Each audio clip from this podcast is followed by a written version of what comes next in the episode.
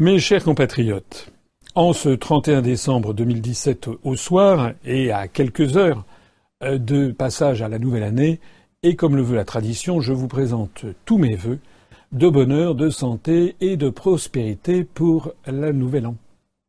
Je le fais non seulement en mon nom personnel, mais aussi au nom de l'ensemble des cadres dirigeants de l'Union populaire républicaine et aussi au nom de tous les militants qui ont largement contribué à ce que cette année 2017 qui s'achève soit à marquer d'une pierre blanche dans l'histoire de notre mouvement. Car enfin, jugeons-en, au 1er janvier 2017, nous comptions 14 500 adhérents. Au 1er janvier 2018, on n'a pas encore, il reste quelques heures avant le franchissement de la nouvelle année, mais nous serons aux alentours de 29 560, 565 adhérents. C'est dire à quel point cette année va avoir été une année charnière dans l'histoire de notre, mouvement. Bien entendu, c'est la participation à l'élection présidentielle, puis la participation à 574 élections législatives. Tout ceci s'étant échelonné entre les mois d'avril, mai et juin de cette année, qui a donné une formidable notoriété à nos analyses. C'est aussi le fait que les analyses que je développe depuis maintenant bientôt 11 ans, ces analyses apparaissent chaque, chaque mois un peu plus pertinentes. Il est frappant de constater que la scène politique française a beaucoup évolué au cours de cette année 2017. Je rappelle, par exemple, qu'au mois d'avril dernier, lorsqu'il y avait eu le débat avec les onze candidats à l'élection présidentielle, j'avais quand même été le seul, le seul à parler, par exemple, des problèmes d'unité nationale. Il se trouve que ce qui se passe en ce moment en Catalogne, ce qui se passe d'ailleurs en France, avec la montée en puissance des mouvements autonomistes ou indépendantistes en Corse, accrédite complètement les analyses que j'avais faites et montre que j'étais le seul à avoir touché du doigt les problèmes à venir des Français. Pour reparler de cette élection présidentielle, j'avais été également le seul à parler des grandes orientations des politiques économiques, à préciser que quel que soit le candidat qui serait élu à l'Élysée, sauf si c'était moi qui proposais de sortir de l'Union européenne, quel que soit le candidat, il serait obligé d'appliquer les grandes orientations des politiques économiques et notamment de remettre en cause le droit du travail, de remettre en cause le principe de l'indexation du SMIC, de remettre en cause des tas de choses, de remettre en cause également l'argent versé aux collectivités locales, eh bien tout ceci c'était moi qui l'avais dit, et j'étais le seul. Alors, au cours de cette année 2018 euh, qui s'ouvre, eh bien, nous allons avoir, ça va commencer dans les tout prochains jours, on va avoir de nouvelles mauvaises nouvelles qui vont apparaître. Je en citerai euh, pêle-mêle. Euh, d'abord, euh, la polémique sur les vaccins. Alors moi, je ne suis pas contre les vaccinations dans leur principe, mais il est un fait que en France, et la France quasiment seule au monde, va passer à 11 vaccins obligatoires contre 3 pour les enfants nés à partir du 1er janvier. J'estime personnellement que les procédures de concertation n'ont pas été suffisamment conduites à terme, et puis je suis quand même un peu surpris de voir que Lorsque M. Macron, par exemple, veut démolir le droit du travail ou faire la chasse aux faux chômeurs, il se prévaut de ce qui se passe dans les autres pays alentours en disant Regardez, nous sommes les seuls à ne pas faire ça, regardez, il faut faire comme les autres alentours. Mais curieusement, sur cette affaire de vaccination, il ne parle pas de ce qui se passe alentour au sein des pays de l'Union européenne. Je rappelle par exemple qu'en Suède, on va dans des directions tout à fait différentes. Tout ceci pour dire qu'à partir du 1er janvier, eh bien, euh, aux trois vaccins obligatoires vont s'ajouter pour les nouveau-nés les vaccins contre la coqueluche, rougeole, oreillon, rubéole, l'hépatite B, l'hépatite B qui est une maladie euh, sexuellement transmissible, on comprend quand même pas très bien d'appliquer ça à des enfants qui ont quelques mois, la bactérie Haemophilus influenzae, le pneumocoque et le méningocoque C. Tout ceci sera indispensable pour la crèche et les écoles. Puisqu'on en est à parler aux enfants, eh bien, les publicités seront interdites avant, pendant et après les émissions destinées aux enfants de moins de 12 ans sur les chaînes du service public. Ça, je trouve ça plutôt bien. C'est une mesure qui est votée d'ailleurs notamment au nom de la lutte contre l'obésité infantile, puisqu'il est souvent question dans ces publicités soit de friandises avec du chocolat et beaucoup beaucoup de sucre, soit de boissons, comme des sodas qui font terriblement grossir. Euh, j'en profite pour rappeler que s'agissant du programme que j'avais présenté, moi j'avais dit que si j'avais été élu à l'Élysée, c'est l'ensemble des publicités sur l'ensemble des chaînes du service public que j'aurais fait supprimer, à l'instar d'ailleurs de ce qui existe sur des chaînes comme la télévision japonaise, la NHK, ou bien sur la BBC britannique, de telle sorte que l'on puisse avoir en France des chaînes de télévision de service public euh, qui euh, n'aient aucune euh, publicité. Parmi les mesures qui vont également apparaître au cours des prochains jours, le forfait hospitalier. Le forfait hospitalier qui va augmenter à partir du 1er janvier de 2 euros pour passer à 20 euros par jour. On va passer de 18 à 20 euros. Ça fait donc une augmentation qui est une augmentation de l'ordre de 12 à 13% C'est quand même pas rien pour le forfait hospitalier. Cette dépense sera prise en charge par les complémentaires santé, mais évidemment euh, pour ceux euh, qui en disposent. Parmi les innovations également de l'année qui s'ouvre, les amendes. Désormais, les villes vont fixer elles-mêmes le tarif du, stationnement ainsi que le montant du forfait qui va remplacer l'amende. Les infractions étant désormais dépénalisées. Alors ça fait penser qu'il y a maintenant un certain nombre d'années, il y avait en France une égalité de tous devant la loi. Ça fait bah, d'ailleurs c'est ce qui est inscrit au fronton des mairies liberté, égalité, fraternité, égalité des Français selon les territoires. Désormais, il y a une, cette pensée dominante qui veut qu'on hétérogénéise complètement le territoire national on va morceler les départements, créer des métropoles, on va donner de plus en plus le droit à l'expérimentation, et puis maintenant ce sont les villes qui vont pouvoir fixer comme ça des amendes forfaitaires euh, qui euh, vont parfois être très importantes. Par exemple, par exemple, un défaut de stationnement, d'avoir payé le stationnement à Paris, même sur une place autorisée, euh, risque maintenant de coûter 50 euros. C'est quand même cher 50 euros, surtout quand on a un petit salaire. C'est quand même très cher 50 euros. Parmi également les mauvaises nouvelles du 1er janvier, il y a l'augmentation des tarifs réglementés euh, du gaz. Le tarif réglementé du gaz naturel appliqué par Engie vont augmenter de près de 7%, 6,9% en janvier, et du fait de la hausse d'une taxe qui n'épargnera pas d'ailleurs les autres contrats. Alors c'est important à considérer parce que 7% c'est beaucoup. Je rappelle que l'inflation au cours de l'année 2017 a été de l'ordre de 1,2%. Donc là, ça va être, ça va impacter en plein les salaires de monsieur et madame tout le monde, en particulier, bien sûr, les petits salaires. Également, une augmentation des prix à la pompe pour l'essence, une augmentation moyenne de 7,6 centimes par litre pour le gazole et de 3,84 centimes pour l'essence.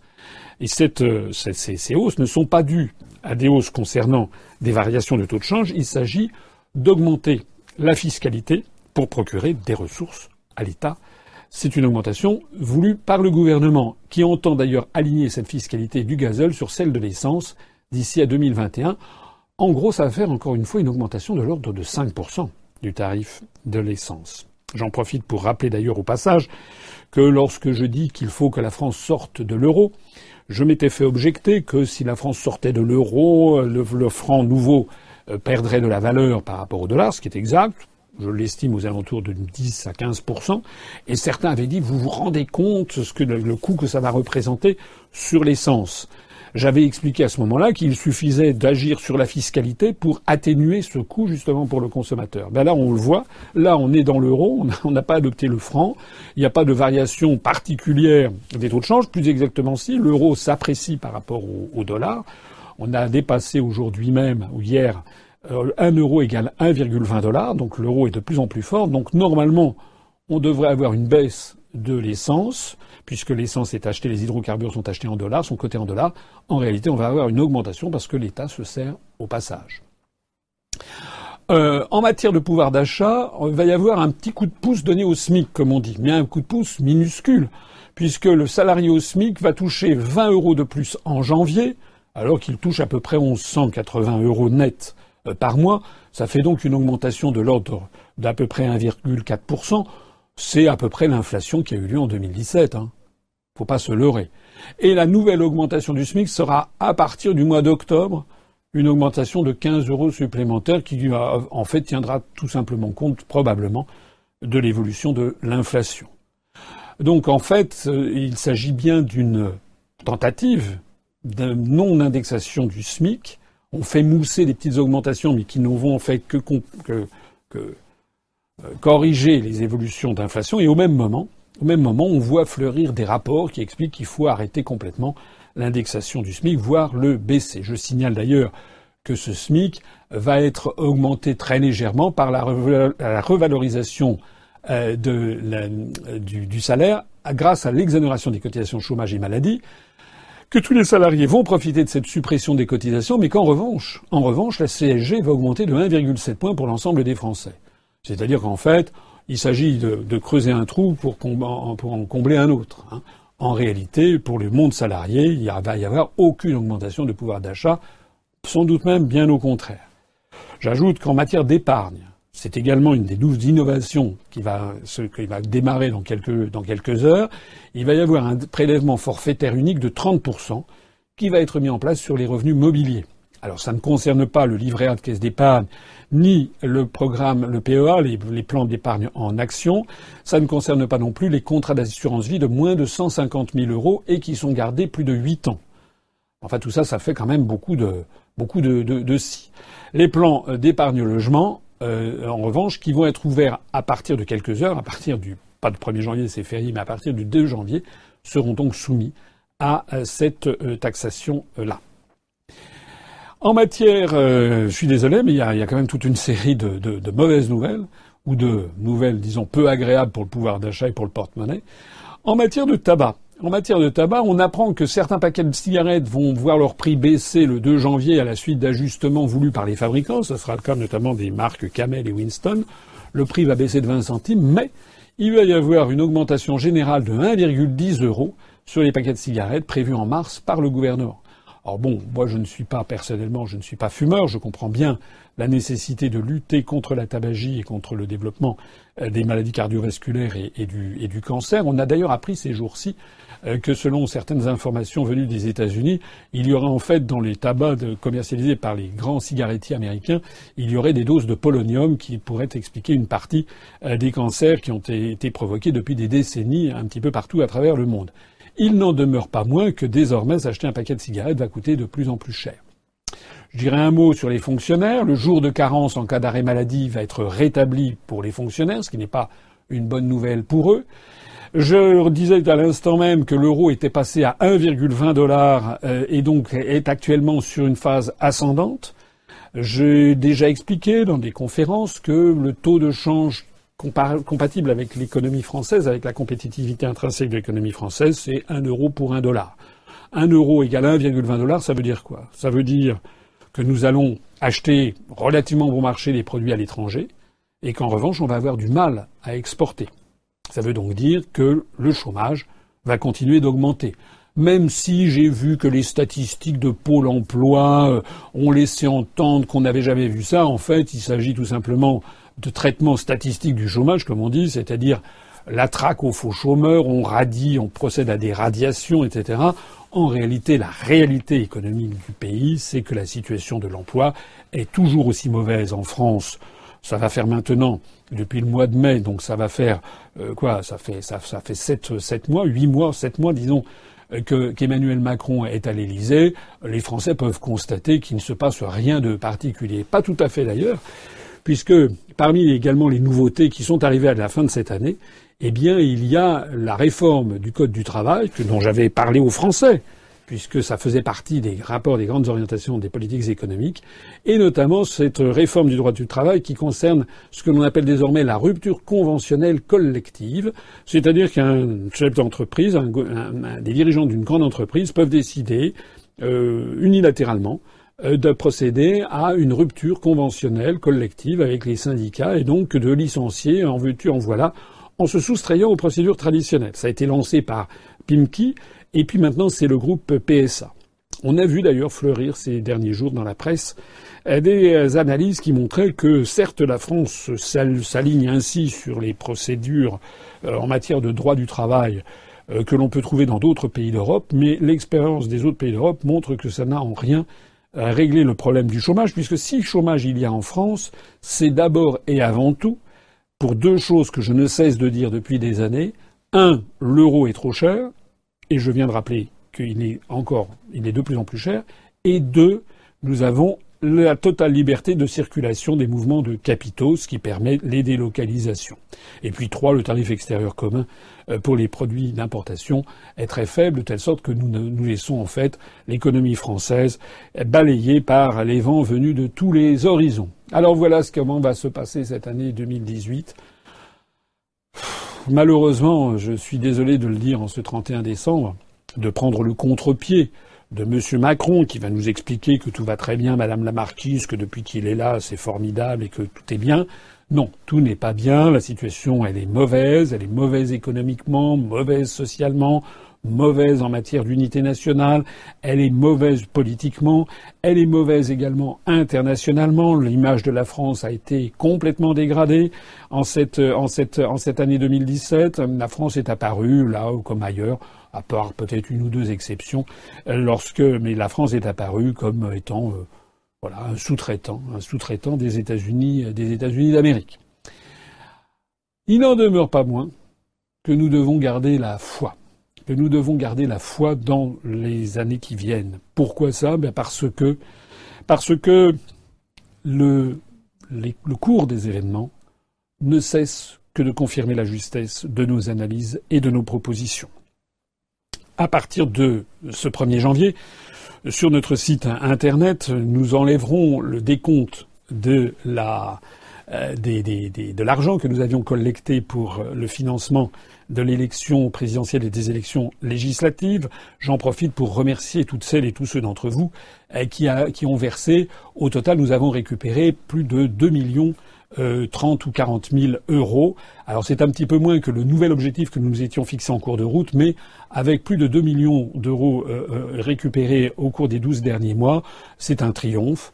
Ça nous a permis de franchir sans difficulté euh, la question du financement de l'élection présidentielle et des élections législatives. Nous avons d'ailleurs eu une information selon laquelle la euh, Commission nationale des comptes de campagne et des financements des partis politiques avait validé les comptes de campagne de l'élection présidentielle. Donc nous allons avoir, il y a des petits ajustements sur quelques sommes, un certain nombre de sommes sur lesquelles ils font, ils tiquent, on va voir ça, mais globalement, nous allons recevoir les sommes qui sont dues, donc nous serons euh, défrayés par l'État, ce qui veut dire que nous avons un véritable trésor de guerre qui va nous permettre au cours de l'année 2018 d'inaugurer un nouveau siège parisien plus important avec 160 mètres carrés, avec une boutique avec un linéaire sur rue. Ça va nous permettre également de procéder à un ou deux recrutements ou trois recrutements pour étoffer les équipes de permanents. Ça va nous permettre également d'envisager des, des actions militantes innovante et encore plus présente que ce que nous avons jusqu'à présent. Je ne voudrais pas euh, terminer sans signaler que, euh, à partir du moment où nous aurons retiré ce décompte à partir donc de quelques heures des, financements obtenus, nous allons le remplacer par un autre décompte. Eh bien, ce décompte, nous serons les seuls à le mettre en, œuvre.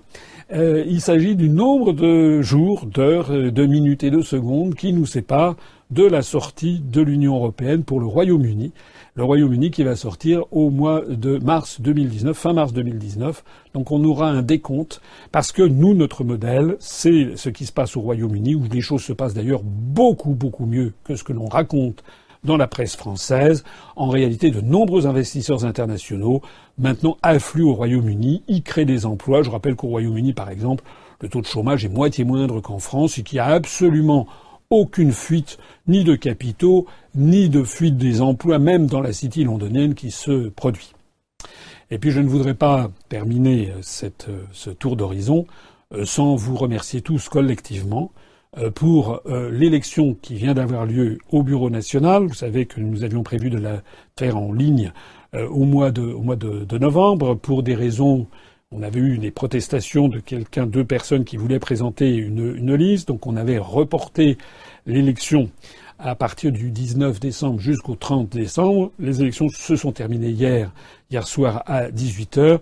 Nous avons publié ce matin, comme prévu, à 10 heures du matin, nous avons publié les, résultats. J'ai donc été euh, réélu président de l'Union populaire républicaine pour euh, une durée de trois ans.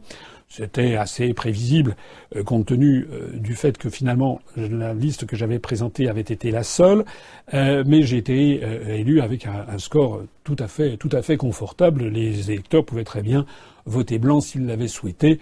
en réalité, l'écrasante majorité a voté pour la liste que je que je présentais. Liste d'ailleurs dont je rappelle qu'elle comporte désormais 58 personnes, donc une très grande innovation, avec 29 titulaires et 29 suppléants, avec une représentativité bien plus importante de nos nouveaux adhérents.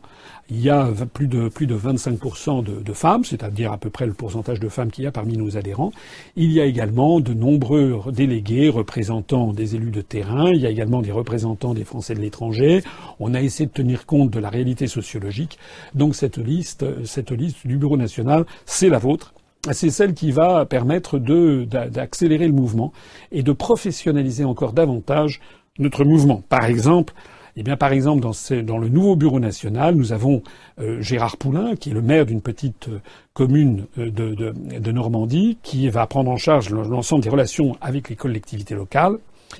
Euh, et il est très dynamique et je suis très très heureux qu'il soit maintenant au Bureau national. Je vais citer également d'autres personnes, comme par exemple notre Gérard Leneveu, qui est notre responsable euh, de, questions, euh, des questions de communication, qui s'occupe de marketing et de communication dans un, dans un grand groupe. il y a également, enfin vous connaissez la liste, je vous y, je vous y renvoie.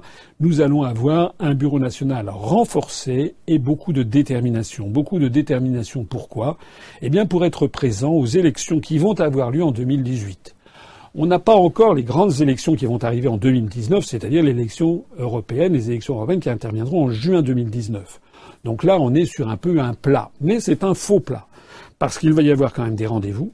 Les élections législatives partielles. Dès la fin janvier, nous serons présents à l'élection législative partielle dans la euh, circonscription euh, du Val d'Oise, dans la première du Val d'Oise et dans la première circonscription du territoire de Belfort. Nous serons également présents dès que les dates seront fixées dans l'élection de l'élection législative partielle dans la deuxième circonscription de Guyane et puis dans la quatrième circonscription du Loiret et euh, je ne sais plus à quelle c'est, dixième je crois circonscription de Haute-Garonne. C'est-à-dire qu'à chaque fois qu'il y a une élection législative partielle, nous serons présents. Nous allons être également euh, présents euh, au cours de l'année 2018 dans toutes les élections qui vont se produire, soit des élections législatives partielles, soit des élections, il peut arriver plein d'élections, même pourquoi pas, il peut y avoir une dissolution de l'Assemblée nationale. Et puis nous essaierons également d'être présents euh, aux élections territoriales en Polynésie française au mois d'avril, et puis nous serons très présents pour la campagne référendaire sur l'autodétermination de la Nouvelle-Calédonie. Nous avons multiplié par plus de deux le nombre de nos adhérents au cours de l'année 2017. Je ne pense pas qu'on rééditera le même exploit au cours de l'année 2018 parce qu'il n'y a pas, on ne sera pas porté euh, par des événements de cette nature. Néanmoins, néanmoins, je forme des vœux collectifs pour que notre mouvement continue sa percée. Et je m'adresse ici à toutes celles et à tous ceux d'entre vous qui ont confiance dans notre mouvement, qui ont compris que depuis bientôt onze ans, je n'ai pas varié d'un iota ni dans les analyses ni dans les propositions et que celles-ci sont toujours de plus en plus conformes aux événements. Je vous demande à toutes et à tous, aux adhérents, de bien songer à verser leur cotisation annuelle. Ne relâchez pas, c'est un petit effort qu'on vous demande, c'est pas un gros effort. Je demande également aux donateurs, je demande également aux sympathisants de contribuer à financer notre mouvement, et je demande aussi à toutes celles et à tous ceux d'entre vous qui hésitent un petit peu, je leur dis de bien réfléchir. Hein, on n'a qu'une vie en définitive. Réfléchissez bien à ce qui est en train de se passer à notre pauvre pays. Il faut absolument que nous nous mobilisions. Nous allons franchir le cap des 30 000 adhérents, probablement au cours du mois de février, janvier-février, je ne sais pas, 2018. Euh, si j'avais un souhait à formuler, ce serait de terminer l'année 2018 avec peut-être euh, quoi 40 000 adhérents. Ce serait une belle chose. 50 000, pourquoi pas. Euh, nous devons devenir progressivement, et je pèse mes mots, le parti politique ayant le plus d'adhérents et de militants de France. C'est une note d'espoir que je veux vous donner parce que même si l'avenir à court terme paraît bien sombre, je vous ai égrené toutes les mesures qui sont actuellement en préparation et qui vont entrer en vigueur à partir du 1er janvier.